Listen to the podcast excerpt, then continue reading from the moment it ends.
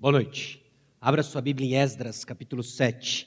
Nós seguimos caminhando com a nossa série baseada nos livros de Esdras e Neemias, e também estamos no mês de missões, o mês em que intencionalmente como igreja nós refletimos sobre missões, ouvimos o desafio da palavra de Deus acerca de missões. Então, semana passada nós tivemos uma pausa na nossa série, ouvimos uma mensagem trazida pelo pastor Enéas, ele serve como missionário no país de Moçambique, continente da África.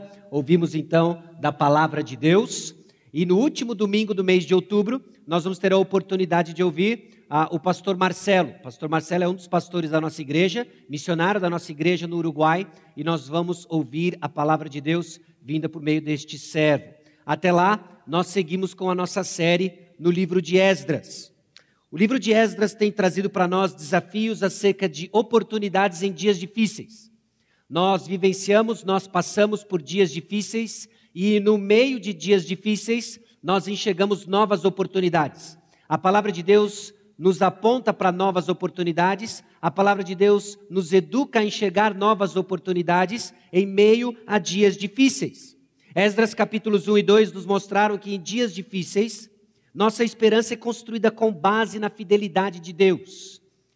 Nós enxergamos novas oportunidades em dias difíceis, baseado na fidelidade de Deus. Porque Deus é fiel, nós enxergamos novas oportunidades em dias difíceis.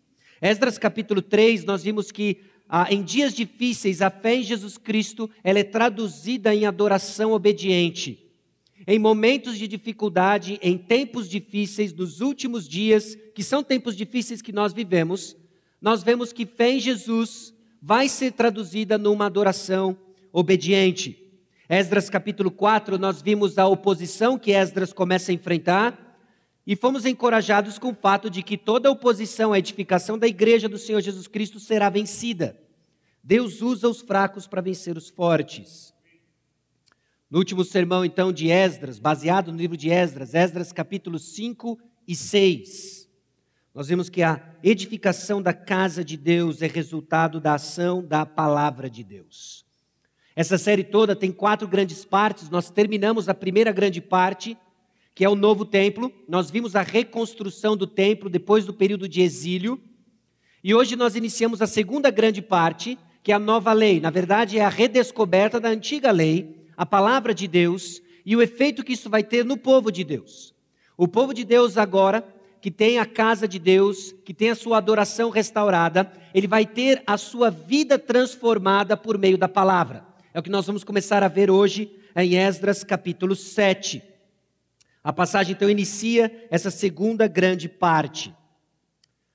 E nós vimos na semana retrasada, no nosso último sermão baseado no livro de Esdras, de como nós caminhamos do então para o hoje.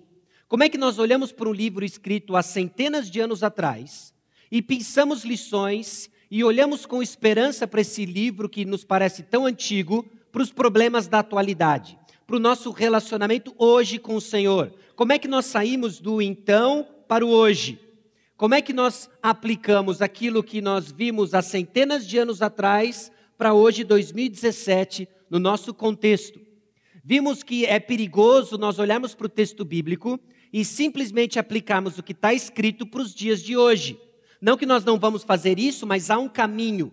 Então nós temos que tomar cuidado para não sermos moralistas, de não olharmos para a palavra de Deus e aplicarmos de uma maneira nua e crua, sem entendermos que ela faz parte de uma revelação maior que nos aponta para Jesus Cristo.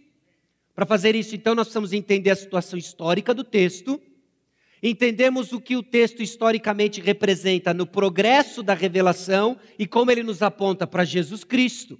Porque Jesus Cristo é o coração da palavra de Deus. Jesus Cristo é a revelação da palavra de Deus, é a palavra encarnada. Jesus Cristo, meus irmãos, é o tema de Gênesis a Apocalipse. E da onde nós tiramos isso? Bom, sem medo de ser repetitivo, mas com o objetivo de inculcar em você sabendo que você ouve menos isso do que você assiste Jornal Nacional. Romanos capítulo 15, versículo 4. Pois tudo quanto outrora foi escrito para o nosso ensino foi escrito, a fim de que pela paciência e pela consolação das Escrituras tenhamos esperança. Qual era a escritura do apóstolo Paulo? Neste momento, o Antigo Testamento. Por inferência, Toda a palavra de Deus nos dá esperança, de Gênesis a Apocalipse. O próprio Senhor Jesus Cristo, em Lucas capítulo 24, versículos 44 a 47, e mais especificamente, a partir do versículo 46, disse o seguinte: Assim está escrito que o Cristo havia de padecer e ressuscitar dentre os mortos no terceiro dia, em que em seu nome se pregasse arrependimento para remissão de pecados a todas as nações, começando de Jerusalém. O próprio Senhor Jesus Cristo, quando ainda presente fisicamente na terra, nos deu uma preciosa dica de interpretação bíblica. Toda a palavra de Deus aponta para ele. Toda a palavra de Deus aponta para o Evangelho. João capítulo 5, versículo 39, examinais as escrituras, porque julgais ter nelas a vida eterna, e são elas mesmas que testificam de mim. Meus irmãos, estudarmos a palavra de Deus, não importa onde nós estamos, na revelação do Senhor, tem um óculos diferente no momento em que nós estamos, Jesus Cristo.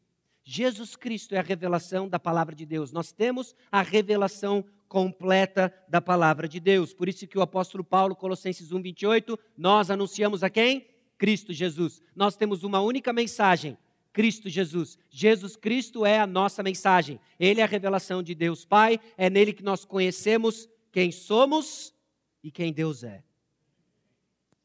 Bom, para chegar em Jesus Cristo, então, é perigoso nós saímos do então e direto para ele. Ao longo da história da igreja, muitos tentaram olhar para a palavra de Deus e simplesmente a Jesus em todos os detalhes, em todas as coisas correndo o risco de fazer interpretações alegóricas, que são quase infantis do texto bíblico. Mas o que nós queremos fazer é entender a situação histórica, ver como ela se enquadra no, no progresso da revelação, ver Jesus Cristo, e aí sim fazemos aplicações para hoje.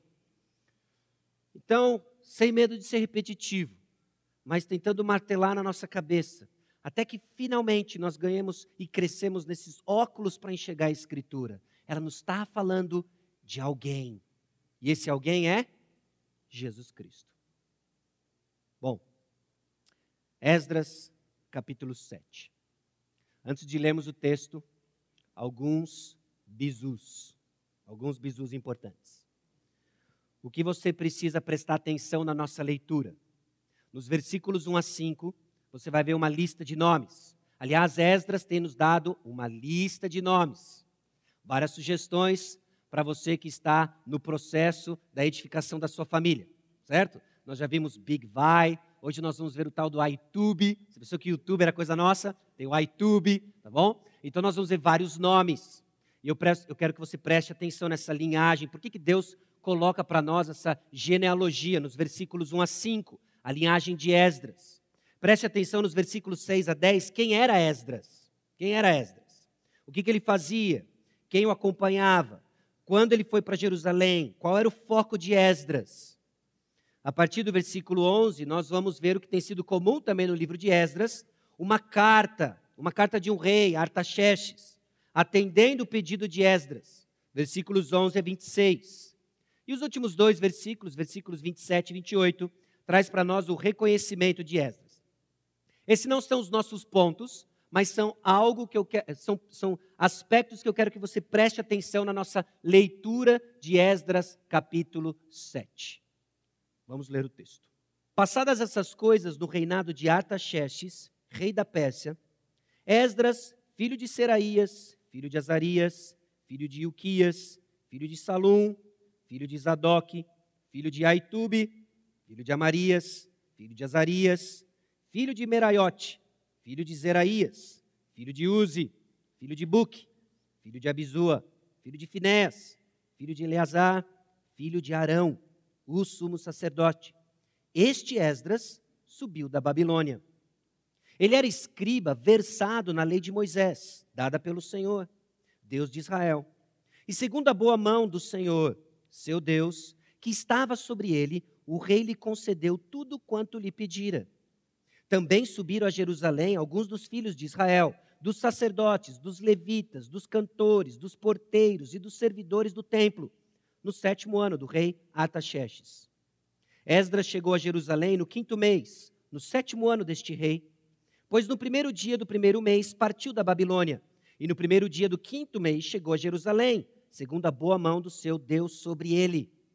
Porque Esdras tinha disposto o coração para buscar a lei do Senhor e para cumprir e para ensinar em Israel os seus estatutos e os seus juízos. Esta é a cópia da carta que o rei Artaxerxes deu ao sacerdote Esdras, o escriba das palavras, dos mandamentos e dos estatutos do Senhor sobre Israel. Artaxerxes, rei dos reis, ao sacerdote Esdras, escriba da lei do Deus do céu, paz perfeita. Por mim se decreta que no meu reino, todo aquele do povo de Israel dos seus sacerdotes e levitas que quiser ir contigo a Jerusalém, vá. Porquanto é és mandado da parte do rei e dos seus sete conselheiros para fazeres inquirição a respeito de Judá e de Jerusalém, segundo a lei do teu Deus, a qual está na tua mão. E para levares a prata e o ouro que o rei e seus conselheiros espontaneamente ofereceram ao Deus de Israel, cuja habitação está em Jerusalém.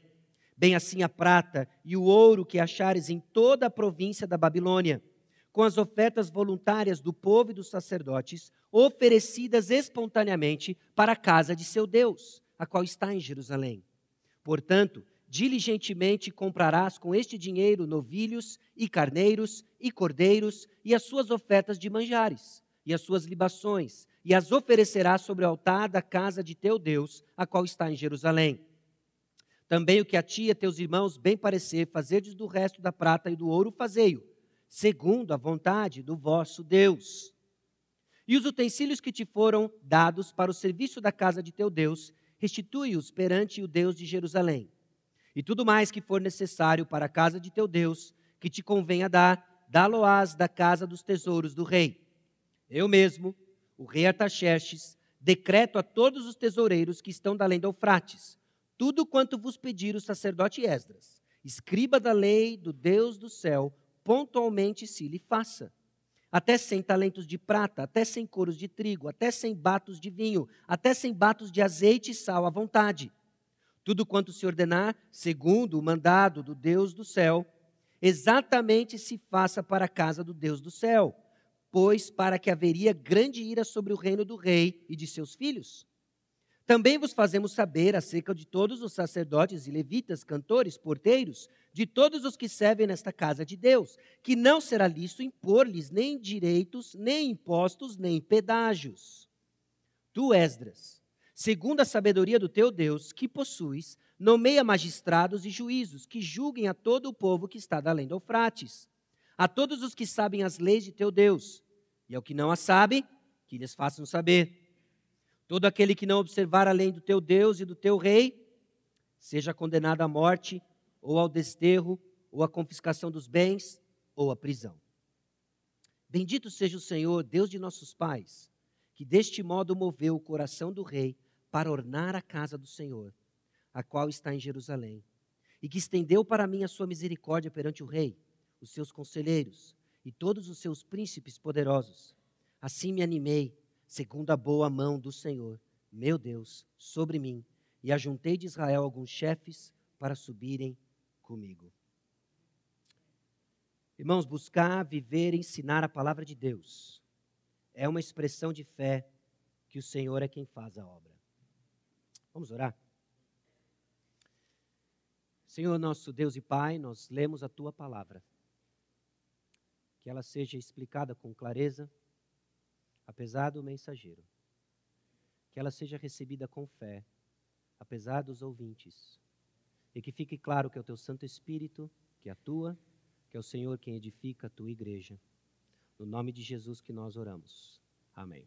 Na semana retrasada, nós vimos que a edificação da igreja é resultado da ação da palavra de Deus. A primeira grande parte dessa série de Esdras e Neemias termina com um tema que inicia a segunda grande parte da série de Esdras e Neemias. É a ação da palavra de Deus edificando a casa de Deus. É a ação da palavra de Deus reformando o povo de Deus para viver de acordo com a vontade de Deus. E não é diferente em Esdras capítulo 7, em que o que acabamos de ler nada mais é do que a expressão de fé de um homem que recebeu a tarefa de buscar, viver e ensinar a palavra de Deus. E é no exercício da sua tarefa de buscar, viver e ensinar a palavra de Deus que Deus faz coisas grandiosas para edificar e reformar o povo de Deus. Meus irmãos, a nossa tarefa é uma tarefa impossível às nossas forças. sermos chamados para uh, pegar no arado, para nos engajarmos no trabalho da edificação da igreja, nos engajarmos numa batalha espiritual, é impossível com as armas que nós temos, pessoalmente, como seres humanos. Seja a retórica que for, seja a criatividade que você tiver, seja a arte que você for capaz de fazer, mas é o poder da palavra de Deus que transforma vidas. É o poder da palavra de Deus que transforma o nosso convívio.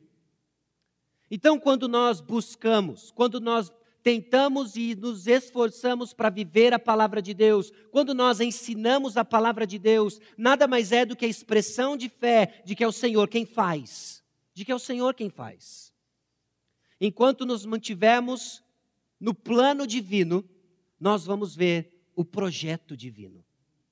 Enquanto estivermos focados e fiéis no plano divino, nós vamos ver o projeto divino diante dos nossos olhos. É o que Esdras testemunha no capítulo 7. E é o que eu chamo você a ver em Esdras capítulo 7, que a fidelidade de Deus preserva mensageiros dentro desse projeto de Deus, que Ele tem edificado a sua igreja por gerações, por séculos.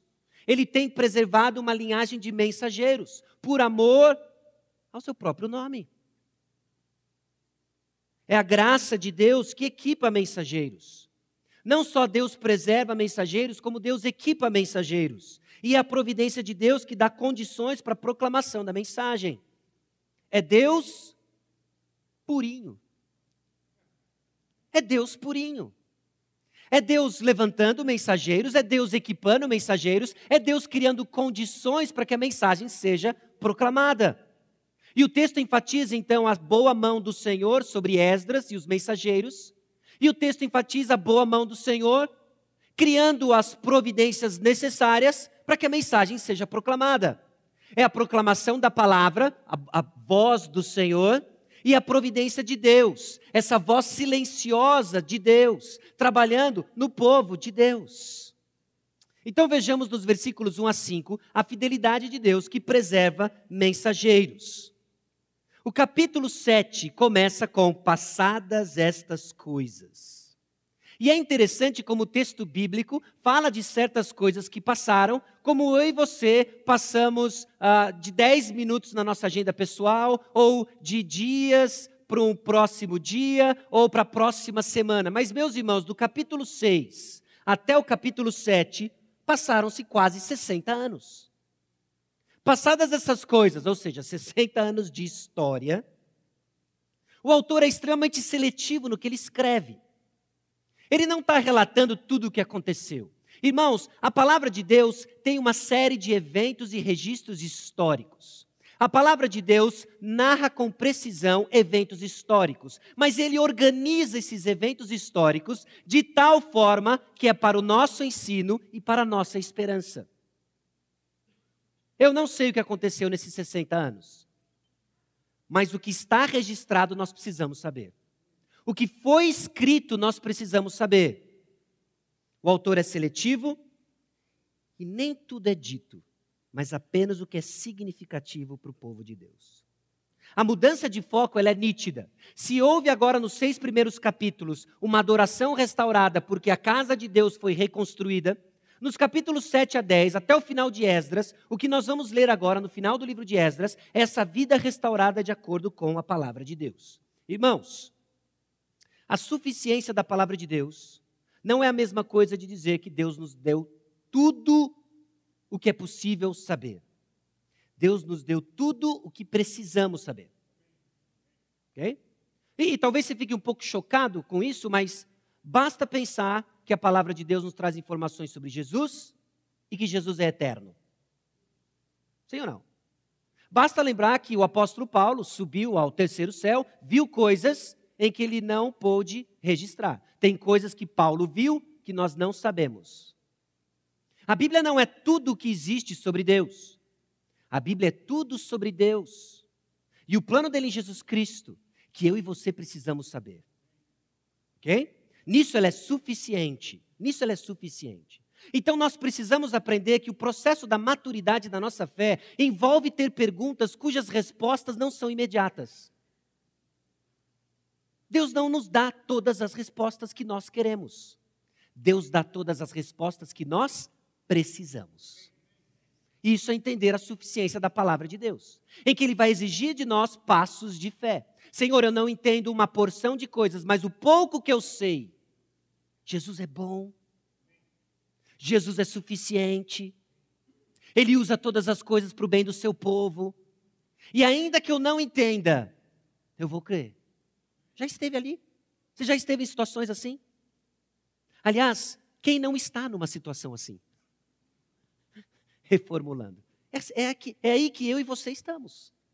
Nós temos perguntas e para muitas delas nós não temos respostas. Mas as perguntas que nós precisamos, nós temos resposta. E começa com J e termina com Jesus. É Jesus. É Jesus. Bom, a genealogia de Esdras é descrita para nós até Arão. E o que, que mostra essa genealogia? O que, que mostra essa genealogia? Eu lembro, uh, tenho poucas lembranças da minha infância, passou muito rápido, ok? Mas eu tenho algumas bem vivas. Em alguns momentos raros, eu e meu irmão tinha um, um embate. Eu tenho um irmão quatro anos mais velho, ele sempre foi maior e mais forte, até os dias de hoje, ok? Então eu, eu, eu sempre falava, não, um dia, um dia, esse dia não chegou, né? Então até hoje é com muito respeito que eu me dirijo a ele, certo? Mas houve um dia em que a diferença de idade, percentualmente, proporcionalmente, era muito maior, ok? Eu estava reclamando dele de alguma coisa que eu nem me lembro o que, que é, mas a resposta dele calou fundo na minha alma. Ele falou assim para mim, com um tom de ironia: Desculpa aí eu ter nascido. Pensa, a resposta branda desvia o furor? Eu comecei a rir. Falei assim, como assim, desculpa eu ter nascido? E até hoje eu fico lembrando disso e sozinho eu dou risada. Se eu estiver no carro sozinho dando risada, eu acho que eu lembrei disso. Desculpa eu ter nascido. Porque você não escolhe nascer. Você nasce. Nasceu. Você lembra como é que foi? Como que você decidiu nascer? Foi um esforço da sua vontade? Eu nasci. Você não nasce. Você é nascido. Certo? Acho que talvez traduza melhor o que acontece. Você não só não escolhe nascer, como você sequer tem palpite onde você vai nascer. Não foi assim também? Ah, eu, pô, na, na hora de sair do céu lá, naquela fila de almas, eu escolhi errado. Eu devia ter escolhido Beverly Hills. Eu devia ter escolhido Hollywood. Mas não. Vale do Paraíba. Né? Acha, Vale do Paraíba. A gente até tenta fazer um jogo do contente. Não, é o Vale do Silício do Brasil, né? E etc. Né? Mas a gente não escolhe onde a gente nasce. Então eu fiquei pensando, o, o que, que isso diz sobre Esdras, então? O que, que essa genealogia diz sobre Esdras? Não diz absolutamente nada. Esdras não escolheu estar nessa genealogia. Essa genealogia não traz informações sobre Esdras. Essa genealogia traz informações sobre Deus. A nossa conclusão ao ler os versículos 5 não é que Esdras é o cara. Não, Esdras é o cara. Não, a nossa conclusão é que Deus é fiel. Por quê? Porque Deus levantou uma liderança para o novo êxodo, assim como ele levantou para o primeiro êxodo. É interessante como muitos comentaristas e teólogos, eles colocam esse momento histórico que nós estamos vendo em Esdras e Neemias como um novo êxodo. Eles estão saindo do exílio. Assim como eles saíram do Egito, eles também estão saindo deste novo exílio. É um novo êxodo. E para que Israel saísse do Egito, Deus levantou quem? Moisés. E Moisés disse o quê? Ele tinha a língua presa. E aí Moisés, aí Deus levantou quem? Arão. Deus levantou uma liderança, vai lá e tira o meu povo. Assim como ele levantou uma liderança para tirar o povo do Egito, ele levanta agora uma liderança para tirar o povo da Babilônia, da Assíria, do exílio. Ele está tirando eles de lá. E ele levanta então Esdras. A genealogia não nos traz informações sobre Esdras, Esdras é o cara. A genealogia nos traz informações sobre a fidelidade de Deus. Então, toda vez que você for ver uma genealogia, ao invés de simplesmente encarar como sugestões de nomes, ou para você dar algumas risadas de nomes diferentes, ou você pular essa parte. Hoje eu estou no bônus, eu tenho que ler três capítulos na minha leitura e dois são genealogia, vai ser rápido a minha leitura esse. Mas lembre-se, são informações acerca da fidelidade de Deus. Deus é fiel. E Deus está preservando uma linhagem, uma linhagem do sumo sacerdote, porque Ele está levantando um homem que vai liderar o povo para sair do exílio. Bom, fascinante. Por quê? Ainda mais no contexto em que Esdras capítulo 2, versículo 62, eu acho que alguns de vocês se lembram, que alguns procuravam seu registro nos livros genealógicos, porém o não acharam, pelo que foram tidos por imundos para o sacerdócio. Alguns, que eram de uma linhagem sacerdotal, não encontraram o seu RG, não encontraram suas certidões e não poderiam provar que eles eram sacerdotes.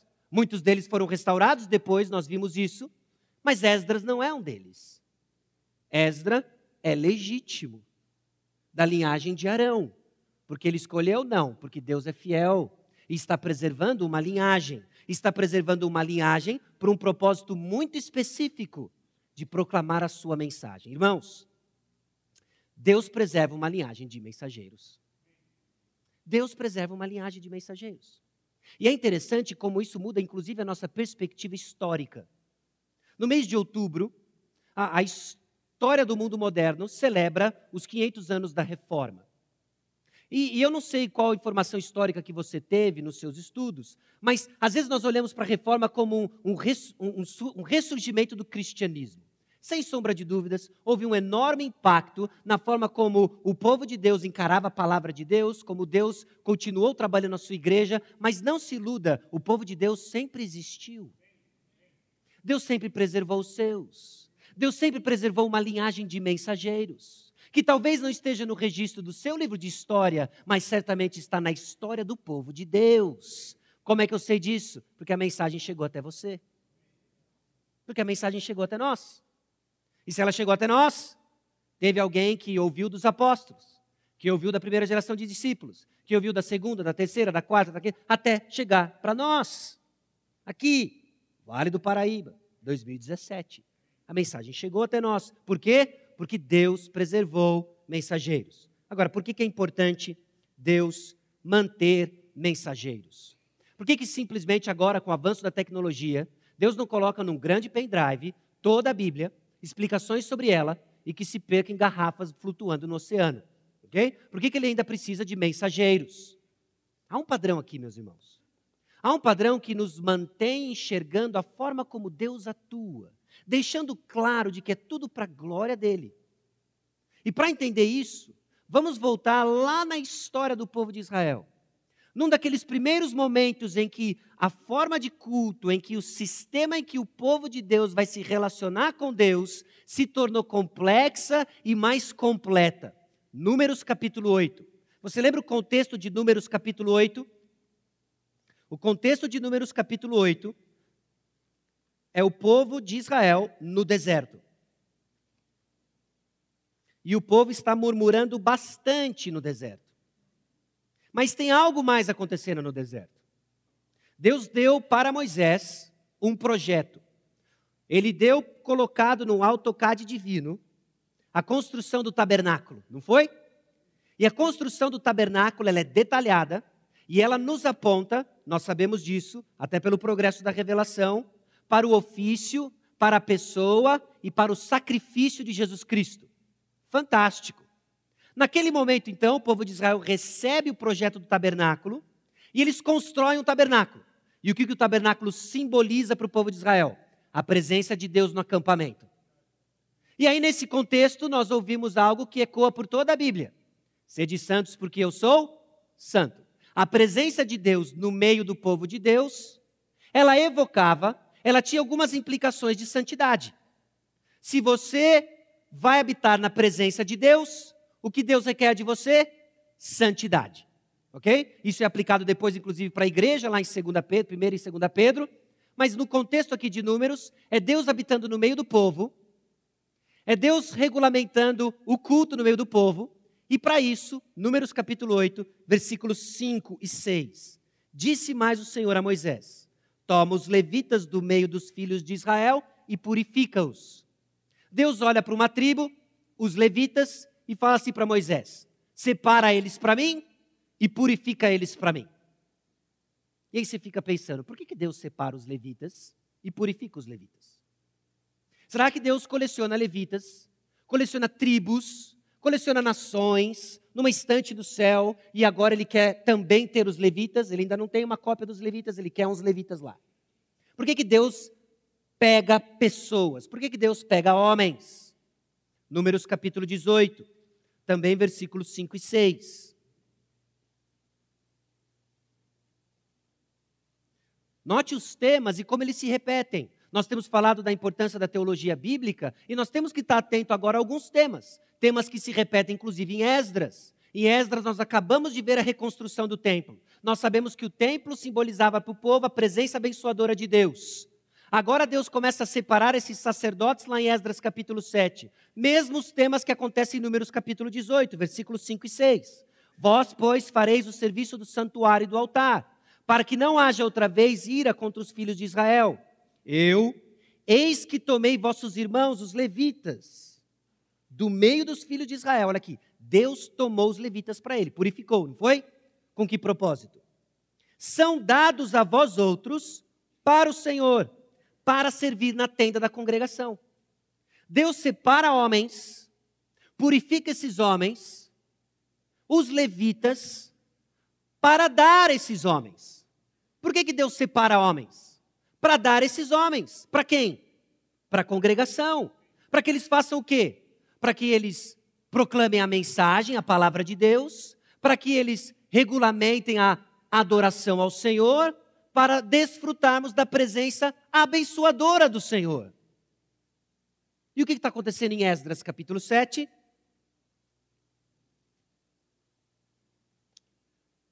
senão que Deus está separando mensageiros que vão proclamar a mensagem que cria e edifica o povo de Deus.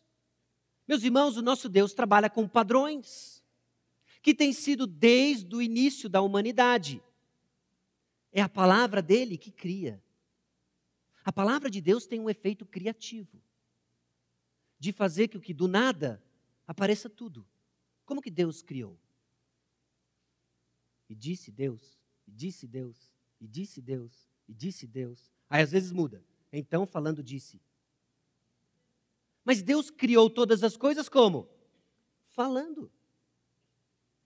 E esse padrão vai de Gênesis a Apocalipse, em que é a palavra de Deus que executa os propósitos de Deus.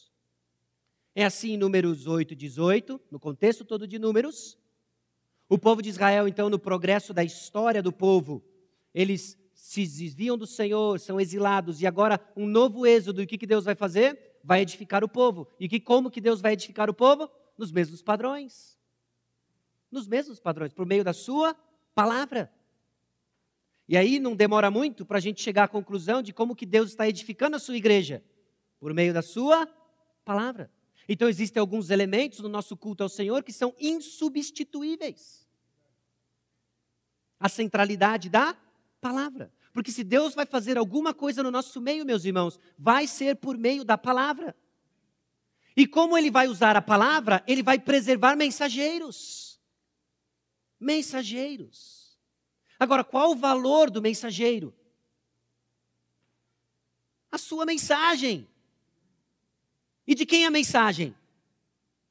De Deus. Ou seja, mensageiro, você é só um instrumento. Às vezes eu visito algumas pessoas e, e vejo uma foto do lado de um médico. Né? Uma pessoa do lado de um médico. Não sei se você já viu, já reparou isso. E uma vez eu estava conversando com uma pessoa e eu vi a foto e perguntei quem era. Ah, e a pessoa disse: Esse foi um médico que me operou. Eu passei por um problema de saúde, esse médico me operou e graças a Deus a minha vida foi salva por causa desse médico. Olha, poxa, que interessante. O que eu ainda não vi é a foto de alguém com um bisturi. Esse foi o bisturi que me cortou. Nossa, detona esse bisturi. Pensa no bisturi bom. É esse aqui. Sou salvo por causa desse bisturi. É ridículo. Porque o bisturi é instrumento. Instrumento nas mãos de um médico. Instrumento nas mãos de um médico. É óbvio que o médico usou o bisturi, mas você está entendendo o ponto. O ponto é, é o Senhor quem faz. Às vezes ele usa até pessoas. Ele escolheu usar pessoas, meros mensageiros. Então o único valor deles está na mensagem que eles carregam. Então que a palavra continue falando, que a palavra continue atuando. Deus mantém então o padrão de edificar seu povo por meio da sua palavra. Por meio da sua palavra, proclamada por homens separados, a fim de abençoar seu povo com sua presença. Meus irmãos, mensageiros então sempre foram escolhidos com base na graça de Deus, sem mérito algum do mensageiro. Sem mérito algum. E a genealogia de Esdras deixa isso bem claro para nós. Deus preservou essa linhagem, por quê? Porque ele é soberano, ele é gracioso. E quem foi Esdras? Foi um personagem que Deus usou. Glória a Deus por isso. E é só isso. E é só isso. Bom, Deus não só preserva esses mensageiros, como ele também equipa esses mensageiros. Ele equipa os mensageiros. A partir do versículo 6, o que nós vemos são informações acerca da graça de Deus manifesta na vida de Esdras. Esse homem preservado, no momento preciso da história, ele vai ser equipado pela mesma graça. Com o quê? Com o conteúdo certo. Olha só que bacana no versículo 6. Ele era escriba versado na lei de Moisés, dada pelo Senhor. Meus irmãos, o conteúdo de Esdras era o certo. Por quê? Porque era a lei de Moisés dada pelo Senhor, Deus de Israel. Deus de Israel. É bem claro que o valor da mensagem está na origem dela. E qual é a origem da mensagem de Esdras? É Deus. É Deus. Qual é a origem da mensagem que você carrega? Qual a origem da mensagem que você carrega? Porque a fonte da palavra é determinante para a sua suficiência. Ok? Então, por exemplo, deixa, deixa eu dar para você um exemplo bem prático. Que às vezes eu sei que vai ser uma linha fina e tênue, mas eu quero desafiar o seu pensamento. Okay? Por vezes, na interação com os irmãos, eu escuto coisas do tipo: Não, porque o pastor Edson falou que. Não, porque o pastor João Pedro falou que. Não, porque o pastor Fábio falou que. Ah, porque o pastor Sacha falou que. Aí hoje ficou um pouco mais sofisticado, né? Porque John Piper falou que. Assisti um vídeo do Paul Washer que. Paul Washer? Paul Washer.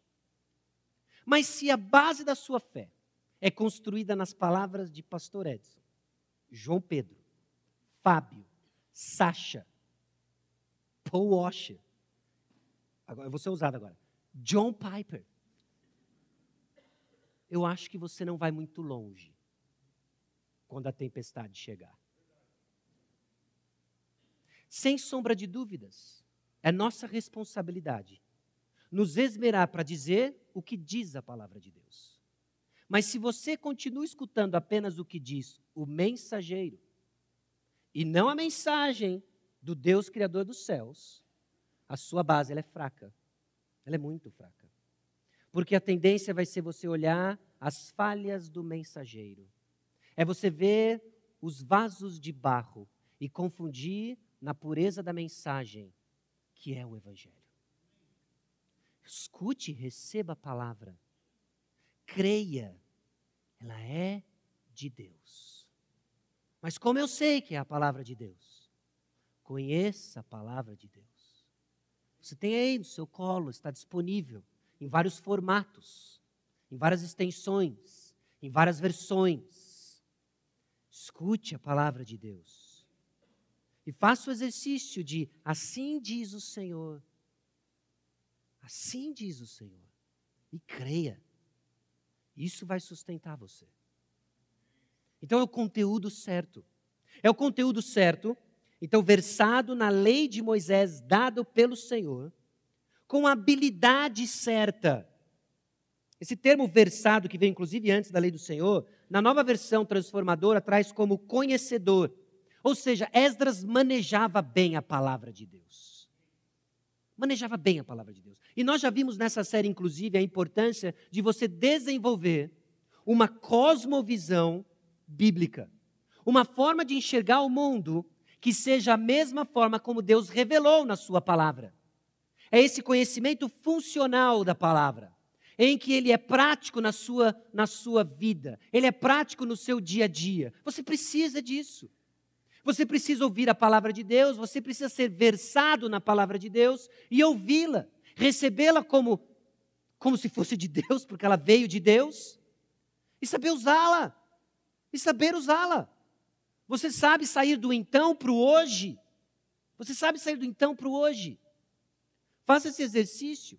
No meio da sua, da sua coluna de dúvidas, as várias perguntas que hoje você tem, você sabe ir à palavra de Deus, você sabe ah, o que diz a palavra de Deus sobre os assuntos que nos instigam, olhar o mundo ao seu redor e trazer uma interpretação da palavra de Deus.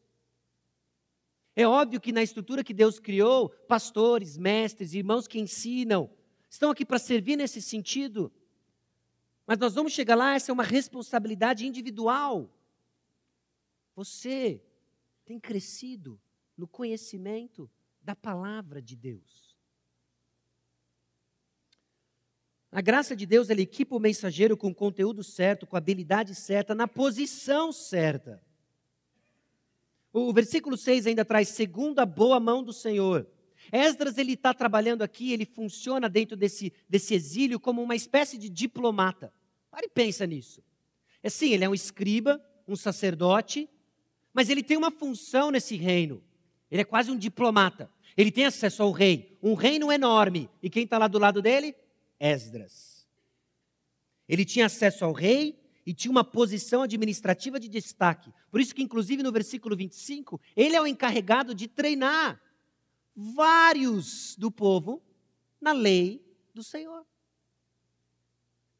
Esdras estava na posição certa. E por vezes nós nos questionamos onde Deus nos colocou. Talvez um obstáculo para você crescer no conhecimento da palavra de Deus é a seguinte atitude: eu não sou pastor. Por que, que eu vou ter que crescer no conteúdo da palavra? Deus me chamou para ser, complete aí. Eu não sou pastor. Esdras era um diplomata. E ele manejou bem a palavra de Deus. E ele tinha a postura certa. O rei lhe concedeu tudo quanto lhe pedira. Sem sombra de dúvidas, o texto deixa tão claro que é a mão do Senhor conduzindo o processo, movendo o coração do rei. Mas Esdras, que conhecia bem a palavra de Deus, Esdras, que tinha acesso ao rei, procurou o momento certo para ter a conversa certa, porque ele tinha o conteúdo certo. Meus irmãos, a palavra de Deus diz em Provérbios 15, 23 que o homem se alegra em responder bem, e quão boa é a palavra dita ao seu tempo. Provérbios 25, 11 diz que, como maçãs de ouro em salvas de prata, assim é a palavra dita a seu tempo. Esdras nos desafia a entender o seguinte: ter o conteúdo certo é muito bom, Falar na hora certa é tão importante quanto. Você sabe discernir o tempo em que você abre a boca e fecha a boca. Abre a boca, fecha a boca. Eu lembrei de novo agora do mestre Miyagi. Abre a boca, fecha a boca. Abre a boca, fecha a boca. É a própria palavra de Deus que cria em nós essa habilidade tão necessária, tão necessária, para decisões bem tomadas, tão necessária para fazer conhecido o mistério revelado em Cristo Jesus. É uma habilidade necessária. Esdras sabia exatamente o que pedir para o rei, numa posição de possível influência, possivelmente conhecedor da história de Esther.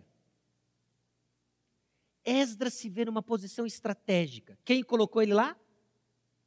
Deus. Deus, Deus o colocou lá. Esdras estava ativamente buscando o reino de Deus, através até mesmo dos canais políticos e diplomáticos que ele tinha, que abriram para ele como oficial na corte persa. Meus irmãos, o ponto é o seguinte: não é para você se candidatar, não é para você buscar simplesmente uma posição no alto escalão para evangelizar a nação. Onde Deus lhe colocou, abra os olhos e tenha a postura adequada. Porque quem te colocou lá? Deus. Deus. Seja você um professor, seja você um padeiro, seja você um advogado, seja você um médico, seja você um aluno, seja quem você for, quem lhe colocou lá? Deus, preste atenção. A postura correta, em que a palavra vai ser dita no momento certo. Bom, a graça de Deus equipou Esdras com o conteúdo certo, com a habilidade certa, com a posição certa, com a postura certa, com a equipe certa. Olha quem acompanha Esdras. Esdras está voltando agora, saindo desse reino persa, que foi Babilônia, que foi um monte de coisa, indo lá para Jerusalém. E quem o acompanha? Sacerdotes, levitas, cantores, porteiros e servidores do templo.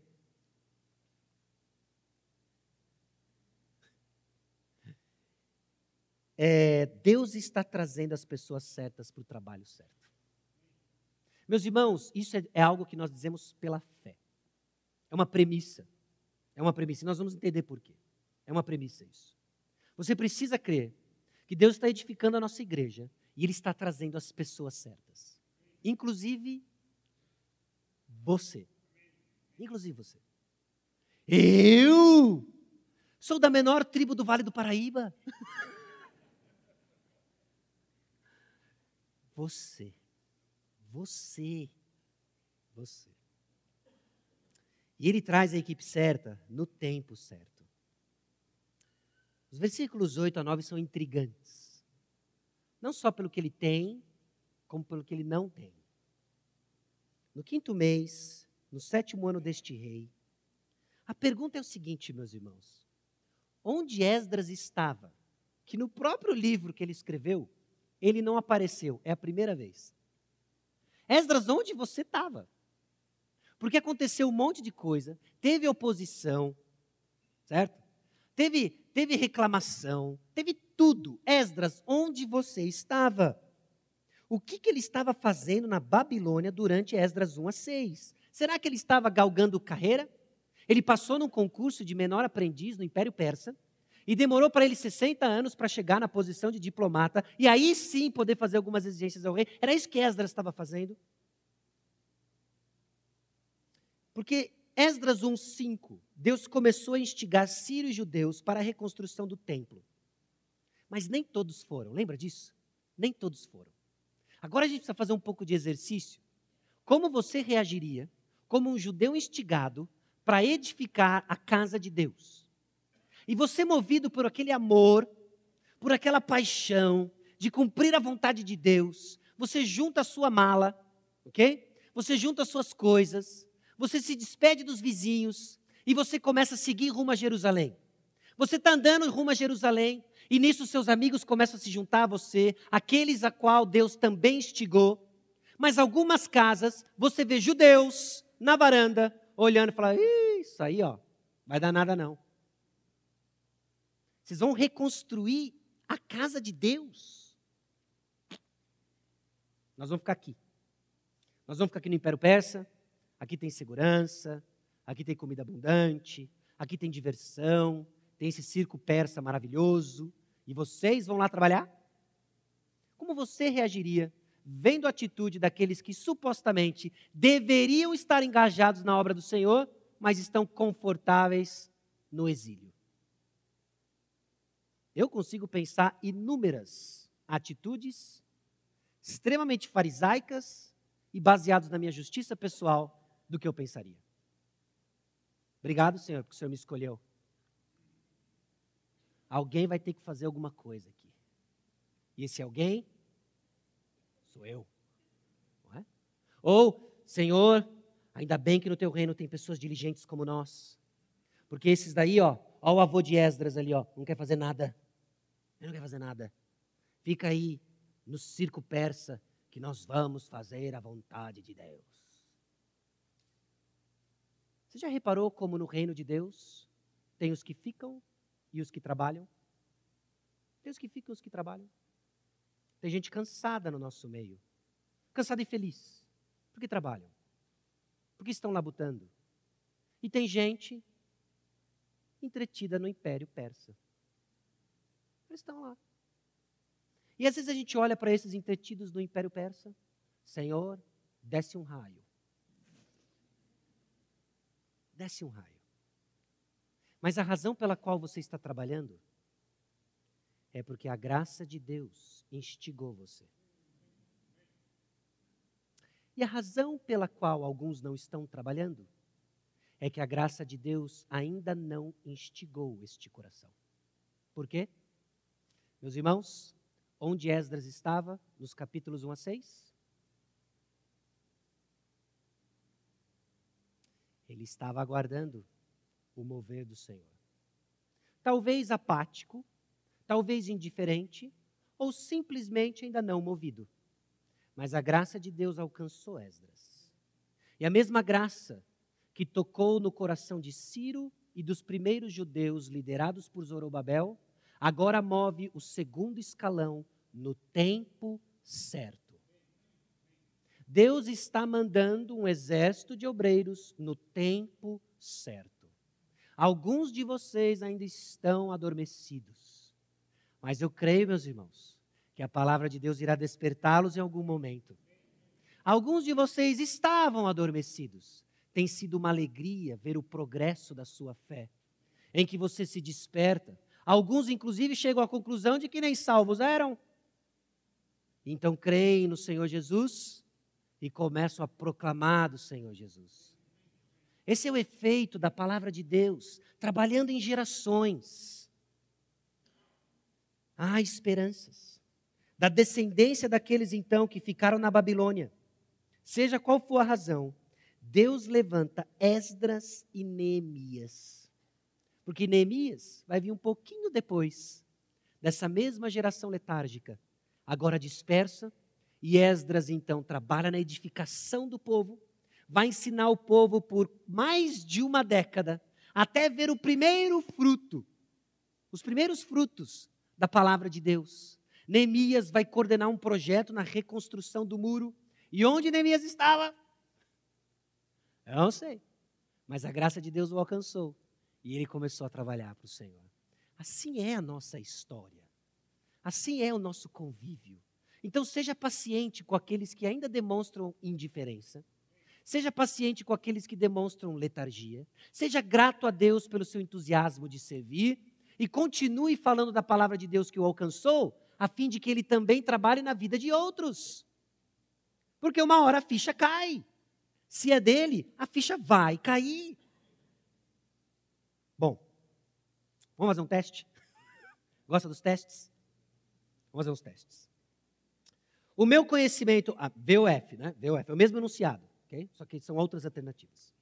O nosso conhecimento do plano de Deus para a igreja. O meu conhecimento da palavra de Deus revela com precisão a importância da palavra de Deus. Você responderia falso ou verdadeiro? O que você sabe hoje sobre a palavra de Deus reflete com precisão a importância que ela tem para a sua vida?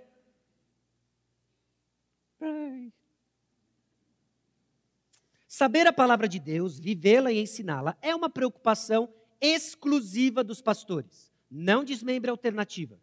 Você não pode dizer, não, saber e viver sim, agora ensinar é coisa. Do... Ela vai junto, vai tudo junto, não tem como desmembrar. É uma tarefa exclusiva dos pastores? Se você já está aqui há pelo menos um, dois anos, você já deve ter ouvido algo sobre mutualidades, sobre instruí-vos mutuamente, sim ou não? Então é uma tarefa exclusiva dos pastores? Essa é a sua atitude, ó, presta atenção. Eu quero muito ajudar, mas o Senhor não me colocou no lugar estratégico. Olha para mim. Eu, menor das tribos do Vale do Paraíba. Deus me colocou fechado num escritório, fechado num laboratório, fechado numa fábrica. Deus lhe colocou. A ênfase está aí. Não é onde? Deus lhe colocou. E Deus lhe colocou aqui dentro. Estrategicamente aqui dentro. Para e pensa, quão estratégico é esse lugar. Afastado, perto do frango assado, da vaca preta, 40 minutos de campos, 40 minutos da praia. Estratégico. Deus lhe colocou aqui.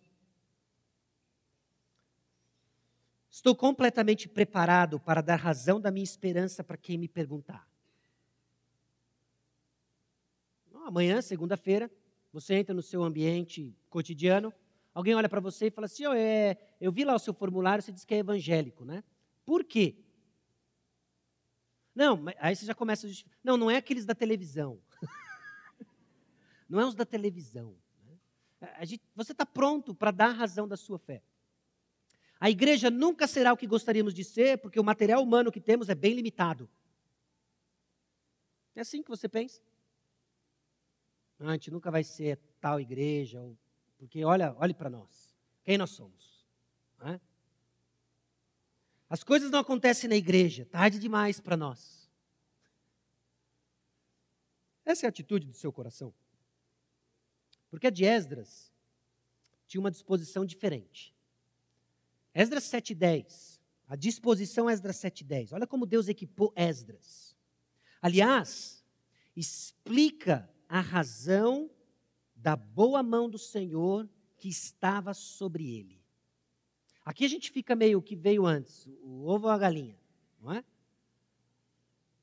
Mas o versículo 9 termina assim: segundo a boa mão do seu Deus sobre ele, porque Esdras tinha disposto o coração para buscar a lei do Senhor e para cumprir, e para ensinar em Israel os seus estatutos e os seus juízos. Meus irmãos, tem uma exortação para nós contra a nossa negligência em buscar, viver e ensinar.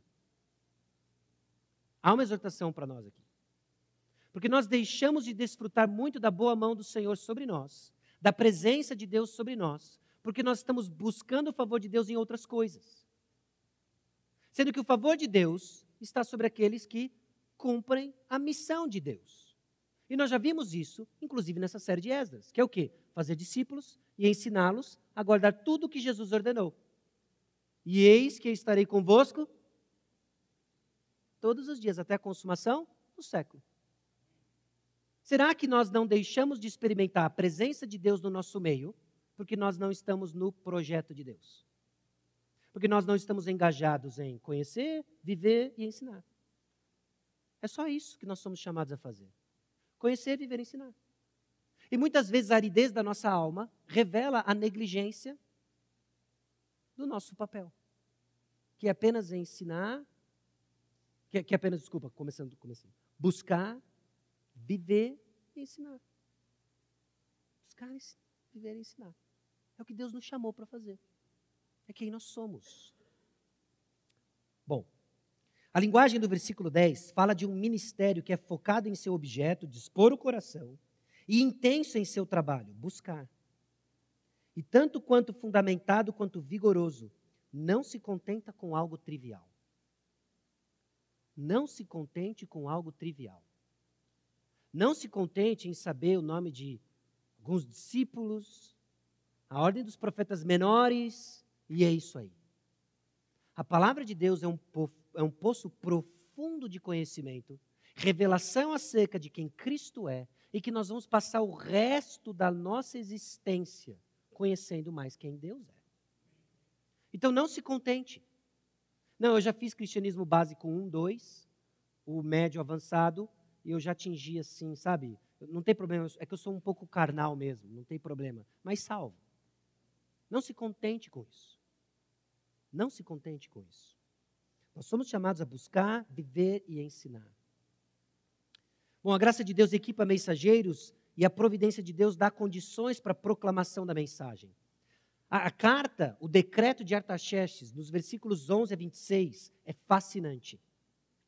Porque o decreto de Artaxerxes dá mais permissão do que simplesmente retornar a Judá. O decreto de Artaxerxes dá condições para que eles investiguem o que precisa ser feito, no versículo 14. Era uma autorização para descobrir o que precisava ser feito e Esdras sabia o que precisava ser feito. Deus, na providência dele, nos dá autorização para entender o que nós precisamos, o que nós vamos fazer. A pergunta é: nós sabemos o que precisa ser feito? Porque Deus vai abrir as portas, meus irmãos. E a nossa tarefa é o seguinte: fazer discípulos. Eu lembrei do, do Greg agora, do aro não é? e da bola. Lembra do Greg? Greg Wayne Parker, nosso super-herói que veio aqui e trouxe a mensagem. É muito simples nossa tarefa: fazer discípulos. Você sabe que você tem que fazer isso? Então Deus vai providenciar o que nós precisamos. Se estivermos focados no que precisa ser feito. Na providência de Deus, Ele dá os recursos para adoração. Muitos utensílios relacionados à adoração são restituídos. Nos versículos 15 a 23. Tantas coisas que Artaxerxes decretou, saindo inclusive dos tesouros do rei. E nós já vimos isso, que na verdade é uma devolução no plano de Deus. Porque aqueles tesouros que estão lá saíram da onde? Da casa de Deus. E agora eles estão voltando. Deus não vai ser zombado, meus irmãos. Há inclusive a providência de Deus fiscal. Eu achei interessante isso daqui. Porque há uma isenção fiscal para todo o clero de Israel. Tornando possível, inclusive, a prosperidade desse clero para que eles façam o que eles têm que fazer. O que, que é? Proclamar mensagem. Algo específico aqui no plano de Deus. Eu não sei detalhes de como era o sistema de tributação, mas eu suspeito de que talvez seria sufocante para esse grupo que está indo nessa segunda leva para fazer o que eles tinham que fazer. Bom, Deus tomou conta disso. E se ele não desse isenção fiscal, ele ia dar dinheiro para pagar o imposto. Aliás, Jesus então pegou de um peixe, não foi? Leão. O leão do fisco. Pessoal, é o leão de Judá que nós servimos. Vamos lembrar disso em abril. Enfim. Jurídico autorização jurídica para ensinar a lei do Senhor. Fascinante isso. Fascinante isso. Agora Esdras vai fazer um trabalho bem bacana. Porque ele tem essa disposição de buscar a lei do Senhor, viver a lei do Senhor e ensinar. Essa é a disposição do coração de Esdras. E sabe o que Deus vai fazer na providência dele? Vai pavimentar o caminho para que isso seja feito. Ele até deu um decreto. Qual é o decreto? Você vai ensinar os caras lá a lei de Deus. Ah, mas era isso que eu queria fazer mesmo. Meus irmãos, vamos nos dispor a conhecer, viver e ensinar. E nós vamos ver a providência de Deus, mudando leis se necessário, abrindo portas se necessário, tornando recursos se necessário, para fazermos aquilo que Ele nos chamou para fazer. Assim, igreja é edificada. A tarefa de Esdras, então, era ensiná-los na lei do Senhor e discipulá-los a viver de acordo com a palavra. Viver de acordo com a palavra. Então, se você estava achando que o ensino aqui era a gente fazer uma grande rotação para o ensino necessariamente público, bom, alguns vão se destacar nesse sentido, mas não é só isso. Abrange muito mais do que isso. É esse, é esse agir no nosso meio da instrução mútua o seu relacionamento com irmãos ao seu lado, em que você o encoraja, em que você o ensina de acordo com o que a palavra de Deus tem dito, ensinado você, faça-o. Porque ele vai lhe colocar na posição certa. Ele vai colocar no momento certo. E você vai olhar para o lado e falar assim: Pastor Edson, ele não está. Pastor João Pedro, ele não está. Pastor Fábio, ele não está. Pastor Sacha, ele não está. E agora? Agora é você, com a palavra de Deus que você ouviu e creu, para falar. Então abra a boca e fale. Pelo amor a Deus. Fale. E veja o Senhor fazendo coisas. Fortalecendo a sua fé. Encorajando o irmão. Abrindo os olhos de pecadores. Apenas fale. Os versículos 27 a 28 ecoam o que nós já vimos dos versículos 1 a 26. Glória a Deus por sua fidelidade. No versículo 27, bendito seja o Senhor, Deus de nossos pais, que é o mesmo, desde Arão até Esdras, mantendo essa linhagem de mensageiros. Glória a Deus por sua soberania. Por quê? Porque ele moveu o coração do rei para ornar a casa do Senhor. A casa do Senhor está reconstruída, obrigado, Zorobabel. Agora a casa do Senhor vai ser decorada ornada com todos os utensílios. A coisa vai começar a acontecer. Glória a Deus por sua soberania. Glória a Deus por sua bondade. Para mim, a sua misericórdia, diz Esdras. Por sua providência. Alguns chefes para subirem comigo. Agora, guarde isso, que isso vai ser importante quando chegarmos em Neemias 8. Porque o que Esdras está fazendo à luz do versículo 25, ele recebeu não só, ele tem não só um desejo, de buscar, viver e ensinar, como ele também foi escalado para ensinar pessoas a palavra de Deus. E é o que ele está fazendo. E ele vai ficar fazendo isso até Neemias 8. E ele vai fazer isso constantemente, ensinando a palavra de Deus. E algo vai acontecer em Neemias capítulo 8. O que, isso tem a ver conosco? Meus irmãos, nós somos uma edificação em andamento.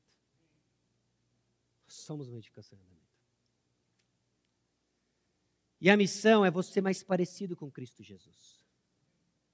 É por isso que a ênfase, quando eu digo que você foi estrategicamente colocado aqui, não é porque você tem algum tipo de habilidade extraordinária e coisas grandiosas vão começar a acontecer num enorme barulho. É porque Deus vai transformar você aqui. Deus vai me transformar aqui. E nesse sentido, é o lugar certo, no tempo certo, com as pessoas certas. Vou repetir isso: com as pessoas certas. Não é possível, pastor. Não, essas pessoas não. As pessoas certas. Para moldar em nós o que nós precisamos. Ser mais parecido com Cristo Jesus. Porque a missão é você mais parecido com Jesus. A palavra proclamada e a providência amorosa de Deus são as ferramentas nas mãos do Senhor que edifica a sua igreja. Então, iremos participar do processo buscando, vivendo e ensinando a palavra de Deus, que irá agir nas pessoas certas, no tempo certo e da forma correta. Sabe qual é a mensagem? Diante de tudo aquilo que a gente viu, e que agora a gente dá uns dois passos para trás e vê a palavra do Senhor, a lei do Senhor sendo proclamada em Esdras, e o Verbo se fez carne. A mensagem é Jesus. Vamos falar de Jesus. E nós vamos começar a ver Jesus. Onde? Na vida dos irmãos. Na vida dos irmãos. Na minha vida, na sua vida, para a glória de Deus. Buscar, viver e ensinar a palavra de Deus é uma expressão de fé que o Senhor é quem faz a obra. Amém? Baixe sua cabeça, vamos orar. Senhor, nosso Deus e Pai, aqui estamos diante da tua palavra. Lida, pregada, explicada, apesar do mensageiro, apesar de nós. Mas confiantes, ó Deus, de que a tua palavra que age nós clamamos e suplicamos. Abra os nossos olhos. Equipa-nos, Senhor, com coragem e ousadia, com fé que vem do Senhor, para dizer o que ouvimos do Senhor, para a glória do Seu nome e para o nosso bem. No nome de Jesus. Amém.